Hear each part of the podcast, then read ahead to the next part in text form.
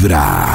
Esta es Vibra en las mañanas. El único show de la radio donde la vida y el amor se escuchan tal y como son en la vida real. Así es, Vibra en las mañanas. A propósito de los fragmentos que estábamos escuchando hace un momento de la entrevista que dio Shakira, pues eh, hay un tema muy interesante que nombraba ella, que era su antes y después de un momento cabrón. Entonces, eso que uno dice, qué sacudón, el que cachetadón, el que sentí que me metió la vida en algún momento, en un tema financiero, personal, laboral, familiar, pero que uno mira atrás y dice, pues, ¿de qué me sirvió? Realmente me transformó, aunque en ese momento fue un, un golpe grande.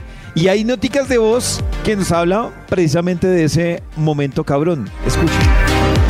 Hola amigos de Vibra, mi momento cabrón fue el año pasado cuando la pareja que tenía em, de la nada se cansó y se fue. Sentí que mi mundo se fue abajo porque era la persona que yo más amaba, tenía un apego emocional terrible y para mí el año pasado fue impresionantemente devastador. Pero gracias a eso aprendí a amarme y estoy en un proceso de, de sanación, en un proceso de, de soltar, de hacer muchas cosas porque esa persona estaba un día, el otro no, y se iba una semana, un mes, y volvía y me tenía en una inestabilidad emocional terrible. Pero ahí voy, intentando sanar cada día más, intentando empoderarme y, y ser mejor persona, mejor mujer. Y solita se puede, se puede salir adelante. No necesitamos de un hombre. Mi corazón no late, vibra. Claro que debo decir que ella, como Se nos cuenta la historia, triste. todavía está en ese proceso. Y se oye con esperanza. Amiga, Yo- cierra esa puerta porque si no, Yo a personas que les tengo una recomendación. Claro, no a todo el mundo le funciona lo mismo, pero miren que yo les quiero recomendar a personas que están como el de ella, de ese proceso difícil y en esa transición y como, como de, de verle, no lo bueno, porque realmente no, no yo, yo no lo describo como verle lo bueno.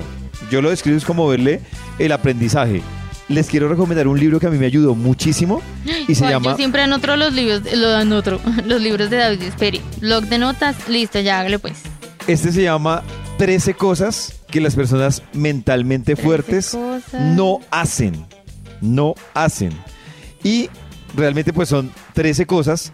Y además que a mí, yo, yo voy a confesarles algo, y siempre lo he dicho acá, yo le creo más al que habla con conocimiento de causa que al que habla desde la teoría. Porque si desde la teoría, todo el mundo es experto para dar consejos. Claro. O sea, desde la teoría todo el mundo es durísimo para eso. Y esta es la historia de una mujer que tuvo su momento bien cabrón en la vida y sobre eso ella pues saca estas, digamos que esos 13 postulados de las personas que mentalmente fuertes no hacen. Entonces, se lo recomiendo. La autora es Amy Morin y ella cuenta, pues digamos que su historia, pero a medida que cuenta su historia, dice los errores que ella cometió cuando estaba en su momento cabrón y que no la dejaban avanzar en la vida. Hay otra notica de voz de momento cabrón que lo transformó a uno antes y después. Eh, buenos días, mi corazón no late, vibra. El momento cabrón, cabrón de mi vida fue cuando mi papá de mi hijo se fue con otra, mi hijo estaba en el hospital. Eh, me enteré que él tenía el síndrome de Prader-Willis. Eh, yo sin trabajo, sin plata. Me tocó salirme del SENA a estudiar, estaba en la inmunda.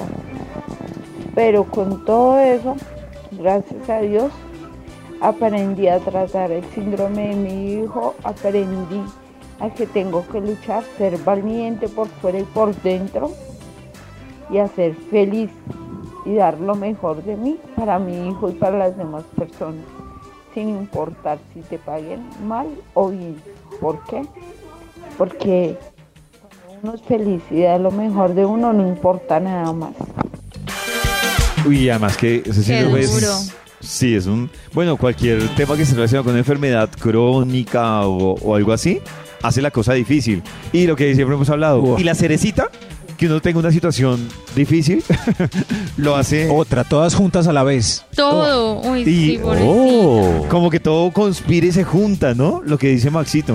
Es, es, eso es complicado. Que hay muchos que lo relacionan solo con temas amorosos, pero a veces, yo sé que creo a veces también que cuando le pasa, no sé, pero por ejemplo cuando le pasan muchas cosas al tiempo, como dice Maxito, así que todas a la vez, ¿saben qué es lo único que yo encuentro, llamémoslo, medio positivo en esa situación? ¿Qué? que cuando llega una situación más dura, le muestra a uno que por la que uno estaba llorando no es tan trascendental como la nueva situación. ¿Sí me hago entender? O sea, No, que y que, dice, es que uno mismo se dice, si yo pude antes, esta vez la logro más rápido. Sí, pero por ejemplo, Nata, que tú dices, ay, no, es que, te pongo un ejemplo, en el peor escenario, no, es que mi vida no tiene sentido porque este man me abandonó. Y llega una situación que te muestra que realmente eso no es tan jodidamente duro como la nueva situación que tienes. O sea, que tú dices, Que yo creo que uno siempre siente que es duro, pero como que sale más rápido. No, pero cuando te pasan todas al tiempo, Nata. Te, te pasan todas al tiempo. O sea, que tú dices, no, es que llamémoslo por el plano sentimental. Entonces, no, esto es muy duro. Pero cuando te pasa, te, te pongo un ejemplo de, de la última historia que nos cuentan en la nota de voz. Para ella, que este man se fuera, pues era un tema sentimental súper jodido. Sí. Pero el ver a su hijo con esa enfermedad y ver que dependía 100% ah, de no, ella. sí, claro, la energía Claro. dedicada a eso exclusivamente. Sí, entonces uno dice, pues sí, marica, o sea, estoy sufriendo por Pero esto. ármese de coraza y hágale para adelante que el chinito está enfermo, claro. Exactamente, hablando de momentos cabrones que lo hacen tener a uno un antes y un después. Por ejemplo, A través de Vibra 1049 FM. En vibra.com. Y en los oídos de tu corazón, esta es.